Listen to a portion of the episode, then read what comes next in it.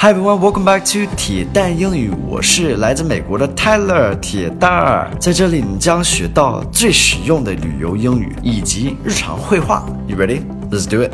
Hello everybody, welcome back. Today's focus phrase is keep something at bay. Keep something at bay. If you keep something at bay, you stop something that could be a problem for you from getting too close or from getting worse. Okay? So to keep something at bay 是就是把这个呃问题 is like stop it before it happens or keep it away from you so it doesn't get bad or worse. Let's look at a couple examples. I'll show you exactly what I'm talking about. Example number one. We kept the floodwaters at bay by building a wall of sandbags around the house. Okay, so this is going to be a little bit difficult to translate. We kept the floodwaters floodwaters 好像是淹水的意思，呃，淹的水。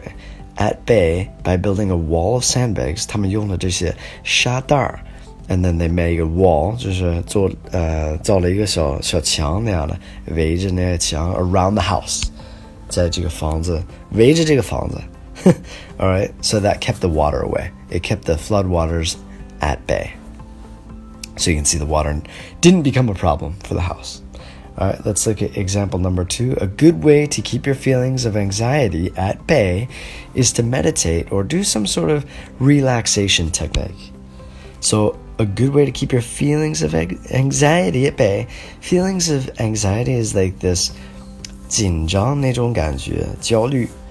To keep those feelings away, it's good to meditate, 打坐, or do some sort of relaxation technique.